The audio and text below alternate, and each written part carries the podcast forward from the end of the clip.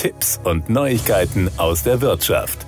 Trotz steigender Nachfrage sinken die Gebrauchtwagenpreise erstmals seit über zwei Jahren wenn auch nur leicht. Wie aus dem Autoscout24 Gebrauchtwagenpreisindex AGPI hervorgeht, gehen die Durchschnittspreise im Juli um 0,2 Prozent bzw. 44 Euro im Vergleich zum Vormonat zurück. Mit einem Durchschnittspreis von 27.361 Euro bleiben die Preise gleichwohl auf einem hohen Niveau. Das macht der Vergleich zum Vorjahresmonat deutlich. So kosteten Gebrauchte im Juli 2021 2020 noch durchschnittlich 22.966 Euro. Das sind 16 Prozent weniger als im Juli dieses Jahres. Bereits in den Vormonaten hatten sich die Preise für Gebrauchte stabilisiert und damit ein Ende der seit Juli 2020 andauernden Preisrallye angedeutet. Der Juli markiert das Ende eines seit mehr als zwei Jahren anhaltenden Gebrauchtwagenpreisanstiegs, sagt man beim Unternehmen. Noch sei allerdings nicht absehbar, ob man von einer tatsächlichen Trendumkehr sprechen könne, da die Preise erfahrungsgemäß im Sommer saisonal bedingt nachlassen. Entscheidend dafür, wie es im Herbst weitergeht, würden die Entwicklungen der Inflation und bei den Gaslieferungen sein. Komme es zu noch stärkeren Engpässen bei der Neuwagenproduktion,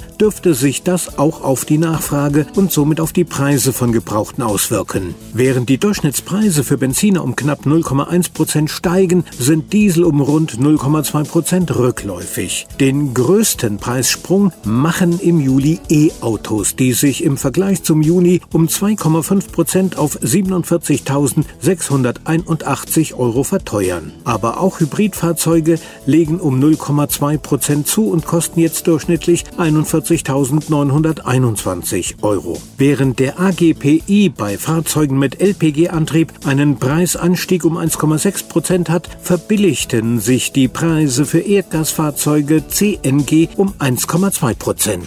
Bei der Analyse der Fahrzeugsegmente zeigt sich, dass es vor allem Modelle der Mittelklasse sind, die preislich nachlassen. Ebenfalls im preislichen Rückwärtsgang Fahrzeuge der oberen Mittelklasse und der Oberklasse, die jeweils 0,4 Prozent günstiger notieren als noch im Juni. Besonders hoch ist die Nachfrage aktuell bei Oldtimern, bei drei bis fünf Jahre alten Fahrzeugen sowie bei Kleinwagen.